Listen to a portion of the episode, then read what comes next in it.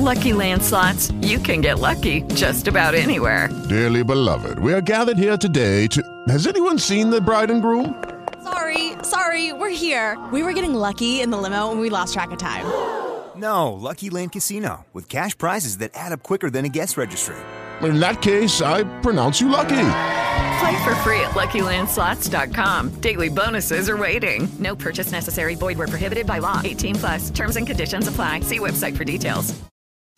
Lucky Land Casino asking people, "What's the weirdest place you've gotten lucky?" Lucky in line at the deli, I guess. Aha, in my dentist's office. More than once, actually. Do I have to say? Yes, you do. In the car before my kids' PTA meeting. Really? Yes. Excuse me, what's the weirdest place you've gotten lucky? I never win and tell. Well, there you have it. You can get lucky anywhere playing at LuckyLandSlots.com. Play for free right now. Are you feeling lucky? No purchase necessary. Void where prohibited by law. 18 plus. Terms and conditions apply. See website for details. Equilibrio entre alma, mente y cuerpo. Bienvenidos a Sanamente, la cita con el bienestar. Dirige Santiago Rojas. La muerte no es una cosa tan grave, el dolor sí. André Malraux. Buenas noches, estamos en Sanamente de Caracol Radio, el derecho a morir dignamente, la autonomía del paciente, la capacidad de tomar esa decisión, incluso muchos años antes. Nuestra madre cuando yo tenía menos de 10 años nos hablaba de eso murió yo ya pasando los 55, o sea que tuve la oportunidad de conocer esta postura y la valoro profundamente. La beneficencia, ¿qué es esto desde el punto de vista de la bioética? ¿En qué consiste esto de la beneficencia? ¿Qué es esto de la no maleficencia? En fin, hablemos de lo que es el derecho a morir dignamente con el doctor Luis Carlos Quintero Malo. Él es médico, cirujano, con una especialización y maestría en el tema que nos acontece hoy, la bioética. Él es médico asistencial, docente universitario, asesor nacional de bioética de diferentes IPS de nuestro país. Doctor Luis Carlos Quintero Malo, buenas noches y gracias por acompañarnos. Doctor Santiago, muy buenas noches. No, muchas gracias a usted por la invitación y muy honrado de estar acá en su programa aportándole a, nuestros pacientes. Hoy, hoy se han cambiado un poco los términos para, para como entender todas estas cosas. Si se habla de distanasia, ya no se habla, se habla de encarnizamiento terapéutico, pero quiero empezar para llegar a esos términos. ¿Qué es la bioética? Para ubicarnos en, en el marco conceptual que vamos a desarrollar. La bioética es una disciplina, o es mejor, es un ámbito interdisciplinar donde participan diferentes áreas del conocimiento, filosóficas, sociológicas, antropológicas, médicas, técnicas, o sea, hay de todo, y está dirigido básicamente a participar en el ejercicio de análisis y toma de decisiones donde juegan parte tres elementos importantes, que son la vida, la ciencia y la tecnología.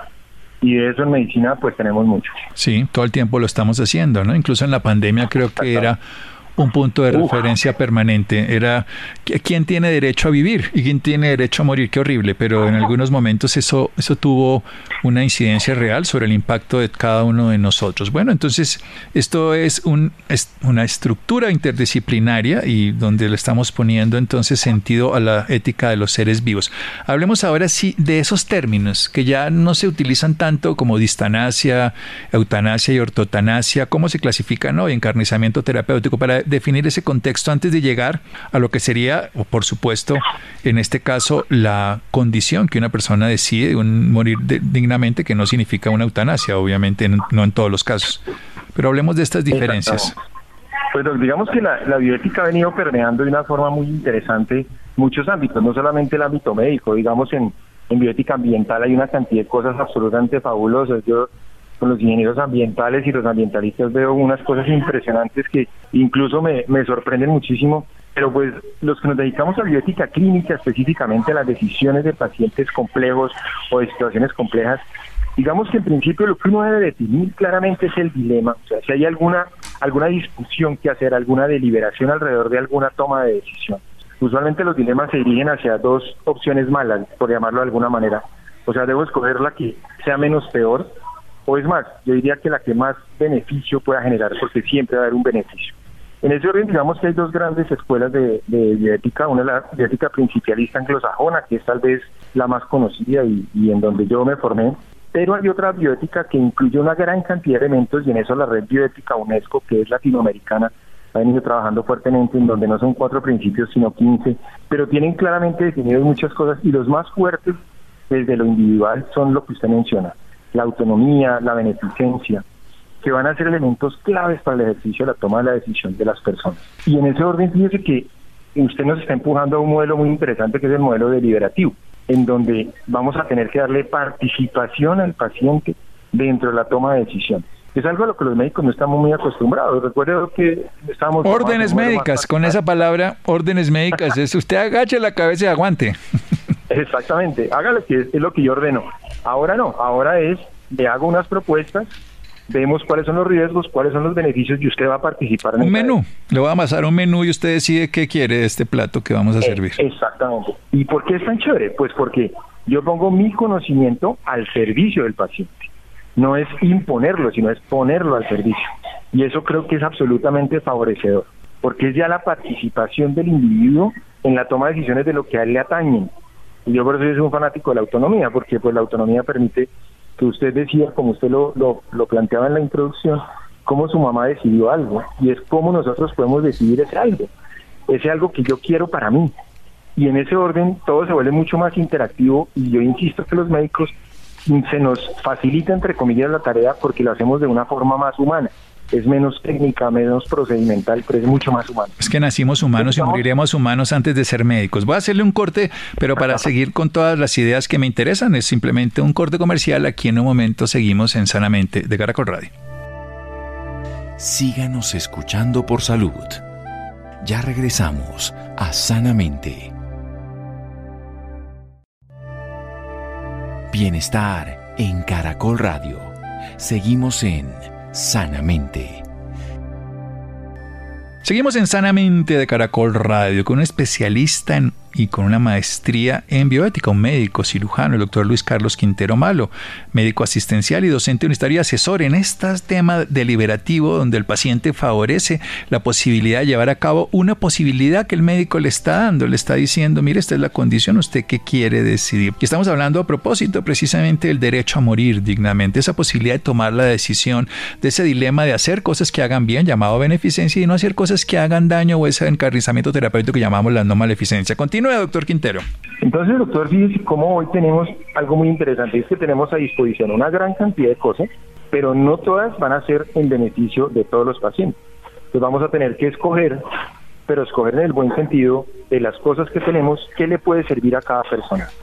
Y esa parte es muy importante porque nos, digamos, nos induce a hacer un elemento de análisis fundamental y segundo, una deliberación con el paciente incluso con la familia, que eso es otra de las discusiones importantes. Pero digamos que en ese orden va dirigido hacia eso, a cumplir con qué? Con el mayor beneficio al paciente. Entonces, claro, hoy se han cuestionado mucho esos términos, como usted lo mencionaba, de limitación de esfuerzo, de incluso la misma eutanasia, se discute el concepto, ortotanasia, distanasia, encarnizamiento o obstinación terapéutica. Digamos que nos hemos enfocado un poco en esa discusión semántica que sí tiene unas relevancias porque los médicos las vemos de, de diferente manera, Dice usted que en, la institución donde yo trabajo, cuando empezamos a hacer esto hace ocho años, empezamos a hablar de limitación de esfuerzos terapéuticos, los médicos dejaron de hacer cosas, o sea, no le hacían nada al paciente. Cuando nos sentamos a mirar, venga, pero ¿por qué no le hacen nada? No, porque ya lo limitaron. No, no, venga, hay que hacer cosas, pero no todo.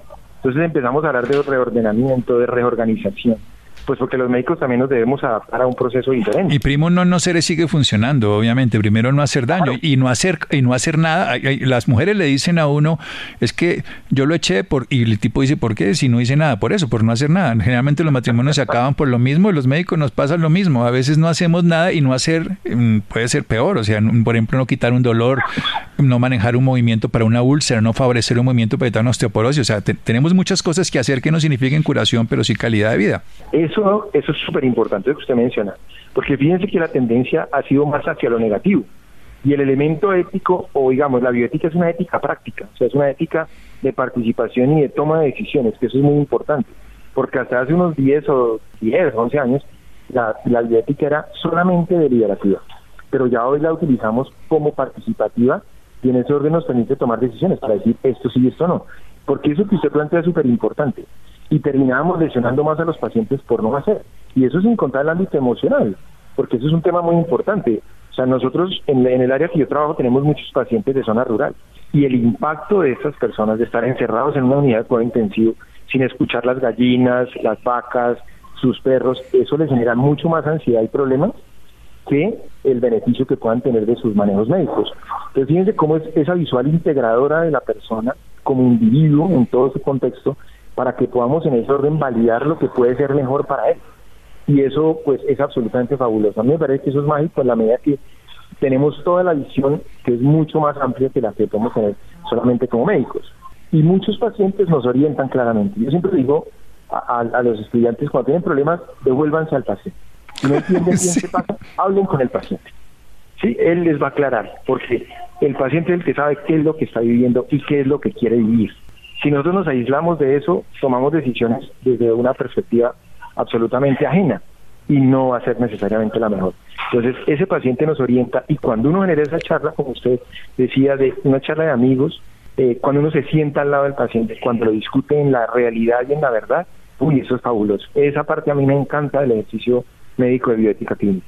Sí, yo creo que además volvemos a lo mismo, somos seres humanos, no importa el título, el grado, nacemos desnudos, vamos desnudos y lo que nos llevemos, si nos lo llevamos, pues somos genios, pero no es posible. Entonces, en la vida nuestra desnudez afectiva, emotiva, vuelve en la vulnerabilidad cuando estamos enfermos. Los que trabajamos con enfermos terminales nos damos cuenta de que todas las creencias, teorías, todos los títulos, abolengos, riquezas se pierden en un lecho de muerte, en una condición de este estilo. Entonces ahí tenemos que poner más el corazón, por supuesto, y usted puso dos palabras, la vida, la ciencia y la tecnología, por supuesto utilicemos la tecnología, que además hoy nos permite la comunicación a distancia, los celulares, las redes sociales, lo que quieran. Pero no olvidar que la vida está por encima de la ciencia, la ciencia va a favorecer la vida y no en orden inverso, si no destruiríamos a, los humanos simplemente para conocer cómo utilizar algunas máquinas o lo que fuera. Quiero pasar a un punto crítico, precisamente eso del el derecho. ¿Qué significa ese derecho a morir dignamente? Entremos en el meollo del asunto. Esa palabra derecho eso, mire, eso genera cualquier cantidad de discusiones, algo en lo que hemos venido trabajando mucho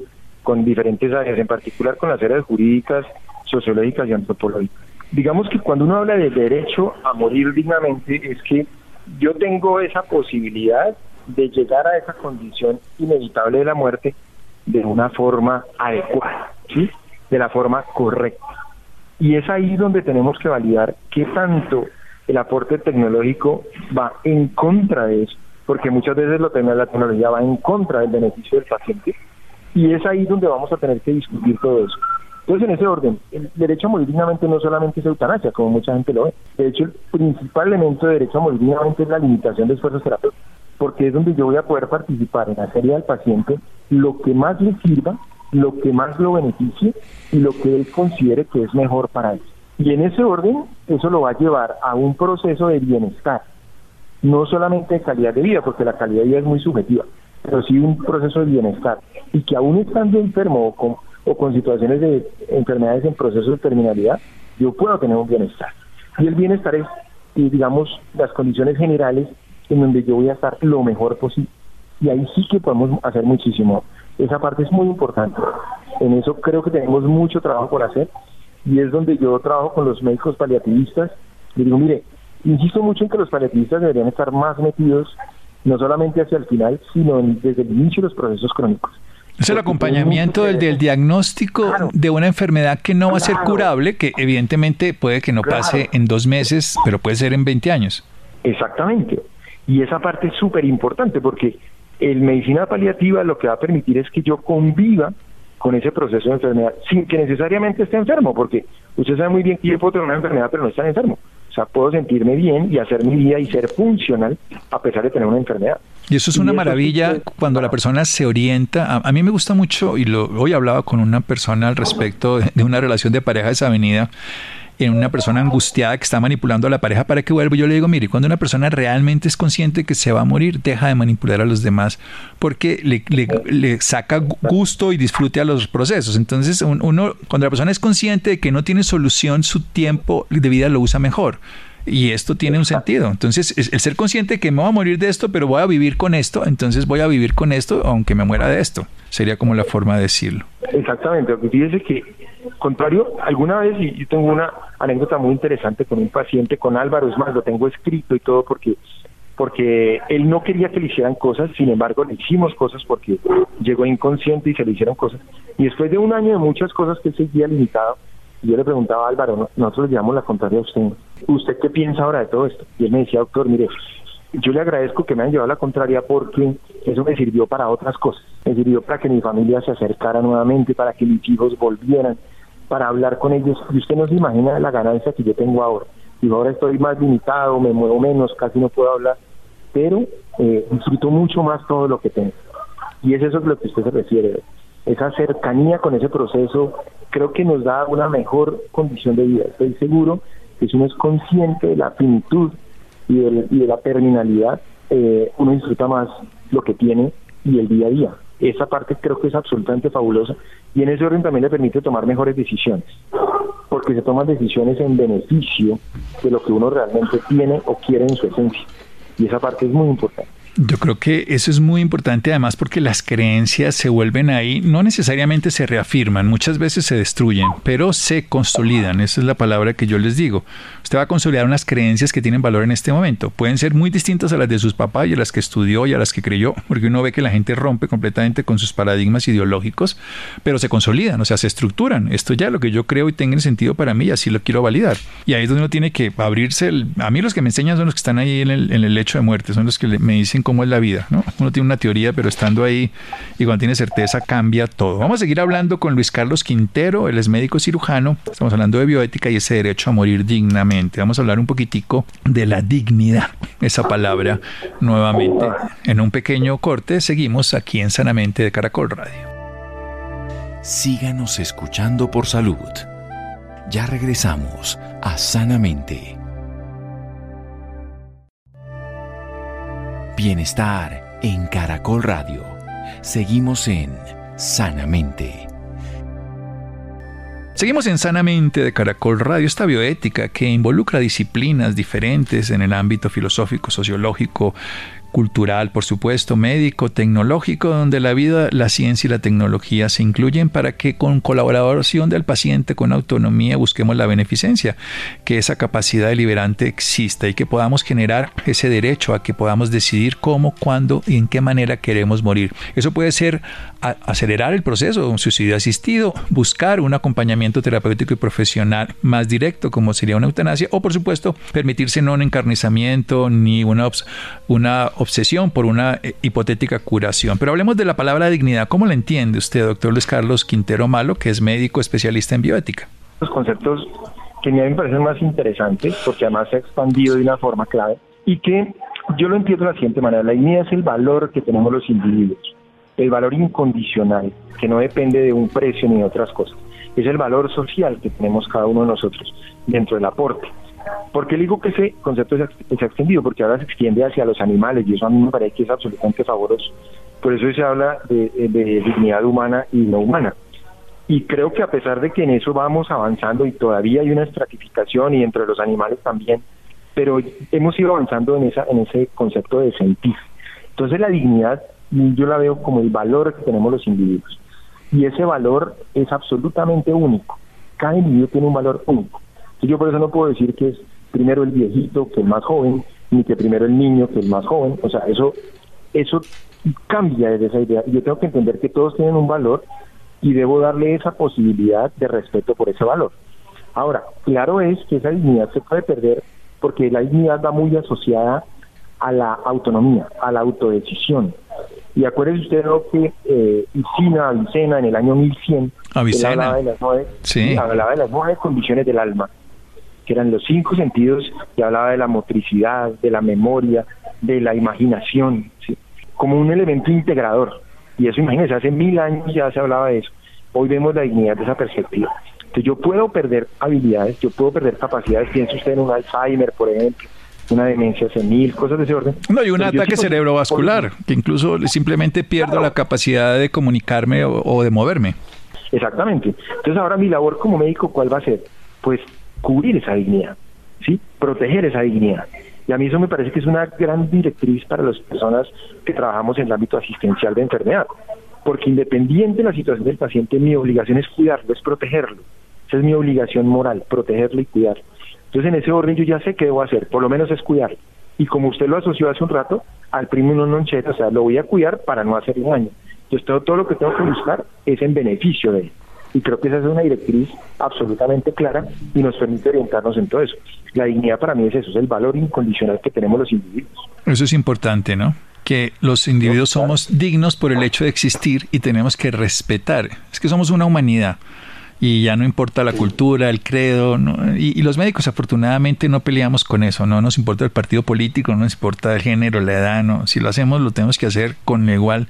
Por eso además es la dignidad de nacer y la dignidad de morir. Pasemos al otro punto de esta historia que lo he dicho varias veces, ¿qué se considera este encarnizamiento, esta distanacia, esta obsesión que tenemos los profesionales cuando hay una cosa, yo siempre le digo a los alumnos una, una palabra, en este, una frase en este sentido y es, a ver, la muerte no es el fracaso de la, de la medicina.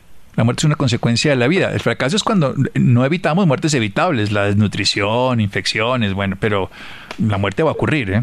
Sin duda. De hecho, el, el Hastings Center, por ejemplo, que es el centro de bioética más importante en Norteamérica, ellos dicen, mire, el, el soporte vital es todo aquello lo que usted hace para retrasar el momento de la muerte.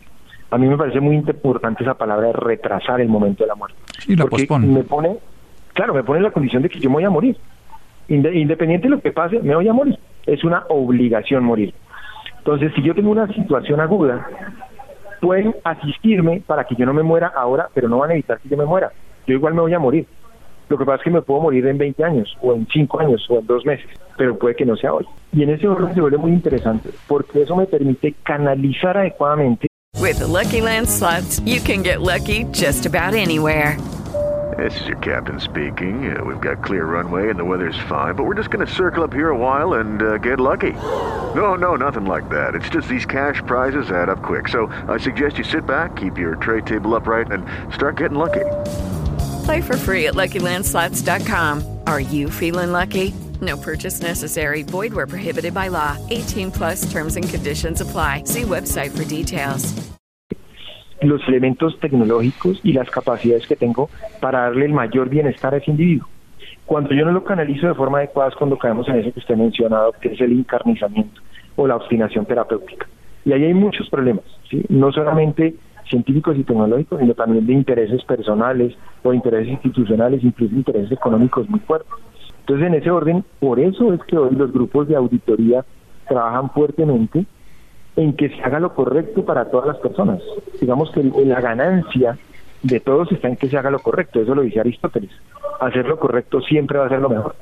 Entonces, en ese orden, lo que tenemos que hacer es lo correcto. Por eso el encarnizamiento terapéutico sí es un fracaso de la acción médica. Y eso sí lo tenemos que validar de esa manera porque ahí hay una deficiencia ética muy importante. Estamos provocando dolor y sufrimiento al paciente de forma innecesaria. ¿sí? Porque claro, el sufrimiento puede darse, pero debe tener una finalidad. ¿sí? El filósofo Bun que a mí me encanta porque es de los filósofos actuales más, más adecuados para lo que vivimos, él dice que somos una sociedad paliativa es más, hay un libro que se llama así, o sea, le tenemos miedo al dolor. Y él dice que el dolor puede ser formativo en algunas cosas. O sea, que en ese orden eh, se vuelve importante que yo sepa cuándo puedo favorecer o generar o incluso permitir dolor, pero si voy a tener algo de recuperación. Si no, no es adecuado ni es éticamente correcto. Y por eso el encarnizamiento no es válido, porque genera dolor y sufrimiento innecesario. Y eso se está trabajando fuertemente. De hecho, es, es un fuerte en los, los clínicos y los comités de bioética evitar el encarnizamiento terapéutico. Porque es más, para eso está paliativos. O sea, no puede ser que teniendo paliativos tengamos pacientes con sufrimiento y dolor innecesario. Sí, además que hay momentos en que hay que pensar también en grupo, o sea, hay tratamientos, vamos a poner esos ejemplos de lo costoso que son los tratamientos especializados en cáncer, por ejemplo. No, no, tiene sentido el darle un tratamiento a una persona simplemente por un capricho o una, vamos a decir, obsesión del equipo terapéutico o incluso de los familiares, que podría beneficiar a otros que realmente lo requerirían. Y en ese sentido hay que ser coherente porque no estamos pensando en un individuo, sino en una humanidad, que en cada individuo está toda la humanidad, por supuesto, pero, pero tenemos que ser coherentes. Por eso el dilema ético también habla de justicia, habla de equidad. No solamente habla de beneficencia para la y no maleficencia sino, y de autonomía, sino de justicia. O sea, llegará un momento, y en la pandemia lo vimos, las historias italianas que fueron tan dramáticas también se vieron en Colombia. Había momentos en que se optaba por un respirador para una persona que tenía más posibilidad de supervivencia que aquel que no, claro, en un momento tranquilo y todo disponible, no hay problema, pero en los momentos reales de la, confusión tiene que tener una, una base. ¿Cómo se toman esas decisiones éticas? Precisamente era la pregunta, ya iba. a eso, ahí usted ahí lo está enganchando perfectamente. Ese concepto de justicia, de equidad, es más hacia la equidad que hacia la igualdad, es darle a cada cual lo que necesita o requiere. ¿Cómo tomamos esas decisiones hoy? Digamos que pandemia nos enseñó mucho. Sí, nosotros aprendimos mucho y por lo menos en la institución donde yo estoy ya veníamos trabajando fuertemente en, ese, en esos conceptos de justicia. Entonces digamos que nuestros médicos internistas, intensivistas, ya estaban entrenados en ese proceso de toma de decisiones. Pero ¿qué hacemos ahora? Lo que nosotros hacemos es una visión interdisciplinar, que tenemos un grupo de apoyo que va a psicología, trabajo social, bioética, y se integra con los especialistas que están atendiendo al paciente. Especialidad tratante, que generalmente son una de las cinco importantes o de las macros, y las que se asocian a eso y se hace una deliberación en cuanto al proceso, se hacen planteamientos al paciente y su familia y se toman decisiones. Eso lo hacemos muy rápido, digamos que eso lo hacemos en el mismo día, porque tenemos un ejercicio de biótica clínica de intervención. Entonces se vuelve muy rápido y muy acelerado y nos permite generar más precisión dentro de ese orden para disminuir eso que usted mencionaba. Porque dice que aún estando sin estrés externo, debemos tomar buenas decisiones porque el impacto no solamente de utilidad de los servicios, sino del factor económico afecta a todos. Y eso lo dice John Rawls, que tal vez es uno de los filósofos más importantes en, en justicia, y es que los médicos nos debemos a un todo, no a pacientes individuales.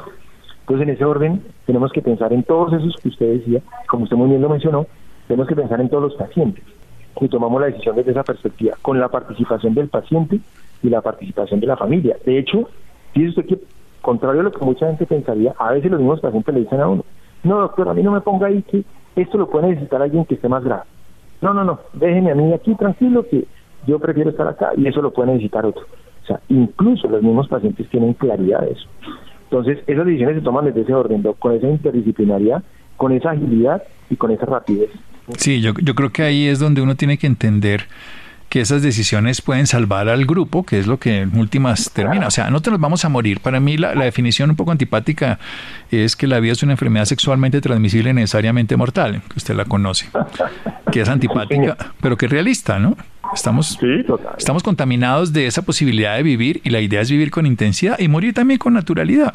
Yo creo que el, hecho es estar dispuesto a morir en el momento que corresponde, no, no a destruir la vida, que eso sería eh, sin sentido, ni menos la de otro, por supuesto, y la propia, pero, pero sí saber que en un momento cuando la vida no sea digna, cuando no haya posibilidades, se tiene el derecho a morir dignamente, se tiene el derecho a terminar un sufrimiento. A mí me gusta una historia que, que siempre le cuento a los alumnos también, aquí la voy a contar, es que los yogis que se iluminan deciden morirse. Y entonces la gente no entiende si alguien encontró toda la iluminación porque se mueren, dice porque ya no hay nada que sustente el sentido de la vida. Pero también ciertos yogis deciden morirse antes y desencarnar, y esto está estudiado, incluso hace poquito un, un gran maestro de eso lo hizo, y se demuestra, se siente y se va a morir, se muere. Nosotros no tenemos esa capacidad.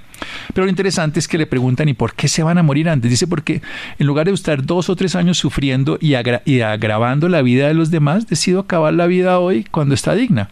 Y, esto lo quiero decir, es una tradición espiritual. Es tan digno hacerlo en el momento que corresponde a no hacerle daño a los demás, que me parece a mí un, acto de amor, no un acto de, miedo. estamos hablando de una historia de una enfermedad, de un proceso terapéutico conocido, obviamente. Claro, fíjese que ahora que usted dice eso, yo también siempre pienso que la limitación de esfuerzos terapéuticos es una forma de proteger al paciente. A veces le dicen a uno, ah, no, pero es que ustedes le quitan cosas. No, no, no le quitamos nada. Le damos lo que necesita pero cuidando esa dignidad del individuo. Y eso es lo que usted está mencionando ahí con esa historia que me parece muy bonita. Y nosotros, mire, nosotros de medicina oriental tenemos mucho que aprender. Estamos, o yo por lo menos siento que con el grupo que nosotros estamos nos falta mucho que aprender. Pero, pero claro es que la dignidad supera el ejercicio de vida, porque la vida no solamente son los signos vitales, sino es esa condición humana de interacción, de autonomía, de capacidad de toma de decisiones, es todas esas funciones que son las que me hacen un humano en ese y que cuando se pierden pues ya no tiene mucho sentido. Y es muy triste ver pacientes con traqueostomía, gastrostomía, eh, postrados en una unidad de cuidados crónicos. Uno dice, por Dios, esto además es un impacto altísimo para el paciente, la familia, el sistema, la sociedad. Eso es terrible. Eso es lo que no queremos. No queremos lograr. Y eso sí hay, ahí sí hay una vulneración de la dignidad, claramente. Eso sí, sin duda. Eso es lo que uno debe buscar, esa protección de esa dignidad. Eh, yo creo que esa es la palabra, ¿no? protegernos. Esto es, es, un sistema. Nosotros tenemos que protegernos y para eso construimos las viviendas, para eso construimos la ropa, para eso construimos el sistema inmune, nos lo permite protegernos. Eso es la condición mientras tengamos la posibilidad de vivir. ¿Dónde podemos aprender más? Ya estamos terminando, doctor Luis Carlos Quintero. Es un tema que eh, es real. ¿Y dónde pueden las personas tomar la decisión? de escribir, notariar, contar sobre el derecho a morir dignamente para que quedemos estos tres minutos sobre el tema. Ah, bueno, hay, hay algo súper importante que se llama voluntad anticipada o documento de voluntad anticipada. En, el en la página del ministerio está. ¿Cómo se hace? A mí me parece fabuloso ese documento porque permite que yo en mis cinco sentidos, en todos mis cabales, pueda tomar la decisión que yo quiera. Y la dejo escrita. Entonces yo puedo hacer, hay varios modelos, yo tengo por ahí uno que siempre distribuyo al que me lo pide, le mando el modelo para que lo acomode, como quiera, no hay problema, es un modelo de voluntad anticipada, en donde yo digo, ¿qué quiero que pase conmigo?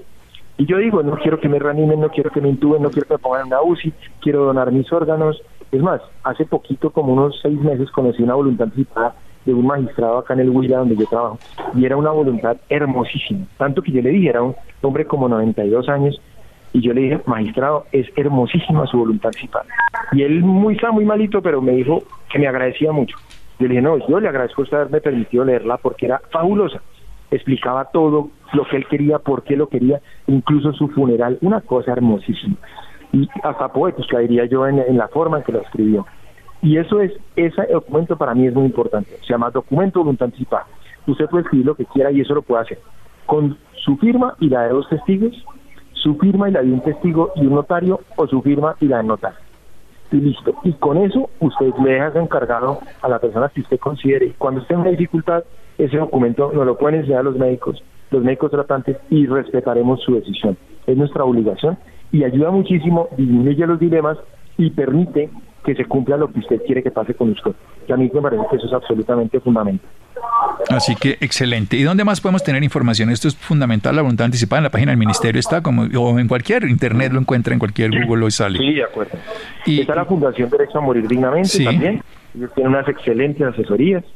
Entonces ahí perfectamente pueden pueden hablar con las personas que trabajan en la, en la fundación, también algunos bioticistas que estamos dedicados a esto y los médicos paliativistas también que se dedican a eso. Bueno, y para terminar, sus datos profesionales y personales, quien quiera conocer más de, usted y poderlo seguir, ¿dónde? Bueno, mi nombre es Luis Carlos Quintero Malo, yo tengo un Facebook, tengo un Twitter, tengo un Instagram. ¿Cuáles, cuáles, eh, cuáles? Uy, eh, bueno, eh, si ustedes me buscan por Luis Carlos Quintero, creo que es Quintero Malo Bio, ese es el Instagram. Eh, L Quintero Rayal Piso, ese es mi Twitter. Eh, y eh, mi correo que es Quintero Malo Bioética, arroba Outlook. Y mi teléfono también, yo no tengo ningún problema. Mi teléfono es 316-530-1384. Eso, Me pueden llamar o escribir lo que necesiten con muchísimo gusto. 316-530-1384. Y aquí lo pueden, L Quintero Raya al Piso en el Twitter y también Quintero Malo Bio. Ahí lo pueden encontrar en otras redes sociales, pero pueden buscar Luis Carlos Quintero Malo y así sale. Muchas gracias, doctor Quintero. Doctor, a usted un honor estar con usted y me alegra mucho, muy rico charlar con usted y pues cuando quiera charlamos de lo que a hacer. Sí, qué bueno que se pueda hablar de un tema que de las únicas dos realidades que tenemos es nacer y morir. Todo lo que hagamos, seamos campeones, perdamos, seamos lo que sea, casear, eso no está entre el libreto de la vida. Eso no está. Libreto de la vida es nacer y morir. Todo lo que hagamos está bien, pero no está obligado. O sea que lo que está obligado, pues tengámoslo claro. Muchas gracias, mi doctor Quintero. No, no, a usted un abrazo y muchísimas gracias por su invitación. Muy amable. Muy bien, seguimos aquí en Sanamente de Caracol Radio. Síganos escuchando por salud. Ya regresamos a Sanamente. Bienestar en Caracol Radio. Seguimos en Sanamente. Seguimos en Sanamente y el turno ahora es para hablar de las pruebas genéticas que disminuyen riesgos de que el bebé nazca con alguna enfermedad. Y por eso hemos invitado a Nayibi Ariza. Ella es bacterióloga con estudios en embriología y es la directora del laboratorio de la clínica Eugene Colombia. Nayibi, muy buenas noches, gracias por estar aquí con nosotros en Sanamente. Buenas noches, ¿cómo están? Muchas gracias por la invitación. Muy bien, allí gracias por preguntar. ¿Qué te parece si vamos hablando de cada una de las pruebas y nos explicas por qué es importante que se hagan estas pruebas eh, durante el embarazo eh, para saber si podemos de pronto o disminuir alguna enfermedad genética o conocerla? ¿Te parece bien? Claro que sí. Bueno, entonces yo les voy a explicar eh, inicialmente cómo funcionan los procesos de diagnóstico genético eh, principalmente en los temas de fertilidad. Entonces, eh, para poder hacer este tipo de estudios genéticos son tres, pero es importante saber que estos estudios genéticos hay que hacerlos es en un laboratorio de in vitro porque toca hacerlo sobre los embriones que se van a desarrollar en el laboratorio. Estos estudios genéticos son dos. Entonces, uno se llama el estudio o test genético preimplantacional para neoploidías, en el cual yo puedo ver si hay pérdidas o ganancias de los cromosomas. Y pues aparte de esto, yo puedo mirar el sexo del bebé. Este tipo de estudio eh, para mirar a neoploidías eh, está indicado en unas pacientes eh, específicas. Entonces, por ejemplo, en mujeres que tienen edad reproductiva avanzada, mujeres que han tenido abortos a repetición, cuando hay un factor masculino severo o cuando ya tienen unos, un tratamiento previo donde se haya diagnosticado una neoploidía. Doctora, en cuanto a este estudio genético, ¿hay algunas enfermedades que podamos asociar o decir en este estudio eh, se conoció que la persona podría sufrir tales enfermedades o no podemos hacer esa eh, aseveración? en, e, en, este que es para neoploidías podemos saber por ejemplo, si esos embriones vienen con una ganancia, por ejemplo, en el caso de una enfermedad conocida como el síndrome de Down, que tiene un cromosoma de más, que es en el cromosoma 21, por eso se llaman trisomías. O también tenemos eh, pérdidas, por ejemplo, como el síndrome de Turner, que eh, en el cromosoma eh, vamos a tener un cromosoma menos. Entonces, ese, para este tipo de estudio, que es el diagnóstico genético preimplantacional para neoploidías, solo vamos a mirar si ese tipo de enfermedades, que hay pérdida o ganancia de cromosomas. Existen otras enfermedades, como son ya de un gen específico, que pueden generar eh, hijos pues con una que tengan esa enfermedad. Entonces, lo que va a hacer el laboratorio es también con esos embriones inicialmente va a mirar si ese laboratorio puede estudiar ese gen específico que está causando la enfermedad. Por ejemplo, un caso eh, puntual sería, por ejemplo, el de fibrosis quística. Esta es una enfermedad que pasa porque hay un gen que está alterado y lo que va a hacer es que la descendencia, eh, dependiendo de qué el, cada uno de los, del padre y de la madre, cómo esté alterado ese gen, puede que los hijos vayan a, tener la enfermedad. Entonces lo que yo voy a hacer es estudiar en los embriones de ese gen específico para la fibrosis quística y poder determinar cuáles embriones están sanos de la enfermedad y cuáles no, para poder transferir los embriones sanos. Es en ese caso como esos estudios genéticos que se hacen a los embriones. Existe otro estudio que se llama el test de portadores o screening de portadores, que lo que me permite mirar es en cada uno de los padres, en la madre y el padre, saber si puedo transmitir, alguna enfermedad a la descendencia. Alguna de esa mutación en alguno de los genes. Cada laboratorio de genética me puede determinar una cantidad eh, extensa de esos genes y darme un reporte cuáles soy portador y la idea es que eh, cuando yo vaya a, a, tener un hijo con mi pareja, entonces que nosotros seamos compatibles y ninguno de los dos tenga ese gen en común que puede hacer que los hijos eh, tengan la enfermedad. ¿Se puede dar el caso, doctora Nayibi? Pues obviamente me imagino que todos tendremos enfermedades genéticas que desconocemos. ¿Esto puede ocurrir que una pareja eh, tenga el desconocimiento de si eh, tiene alguna predisposición a una enfermedad genética y que de pronto los dos papás la tengan y pueda aumentar la probabilidad de que el niño también nazca con, con alguna de estas enfermedades? Claro, es, eh, lo que pasa es que todos, todos, todos los seres humanos podemos tener mutaciones, pero no se expresan y no generan una enfermedad, ¿sí?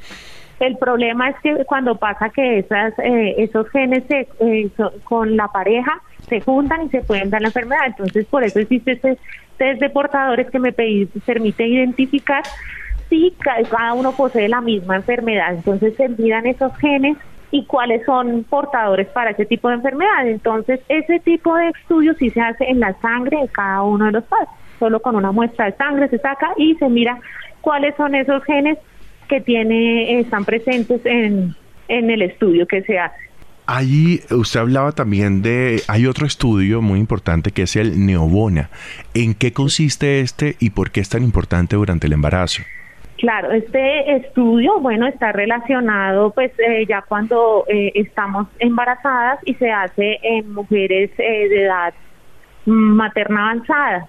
Por lo general, esos son los que el ginecólogo obstetra ordena este tipo de estudio. Entonces, lo que me va a ayudar es a detectar si viene también el sexo del bebé y si viene con alguna normalidad cromosómica el bebé. Y también se hace a través de un estudio muy práctico en sangre se manda a, genética y ellos nos puedan dar ese tipo de reportes, pero solo me pueden decir si hay una alteración cromosómica en el bebé. Doctora Nayibi, ¿por qué es importante hacer estas pruebas genéticas?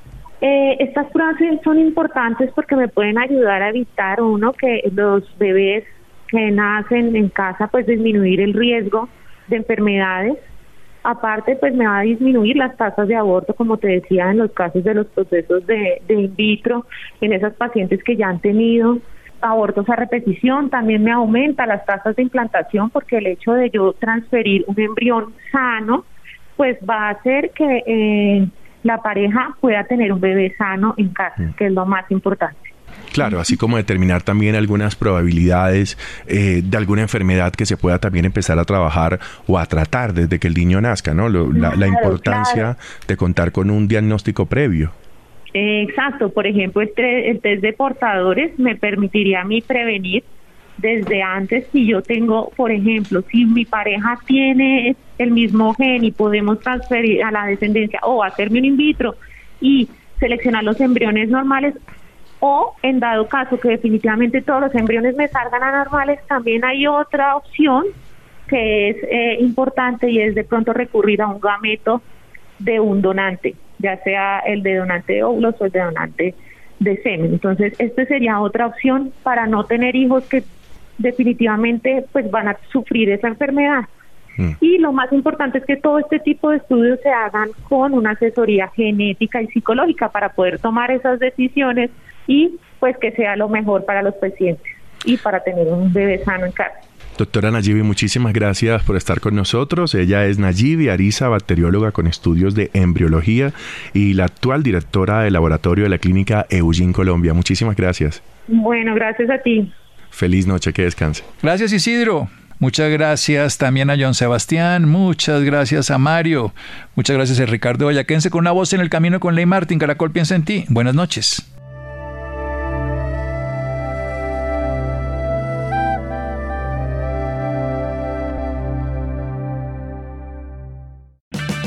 O'Reilly Auto Parts puede ayudarte a encontrar un taller mecánico cerca de ti. Para más información, llama a tu tienda O'Reilly Auto Parts o visita oreillyauto.com.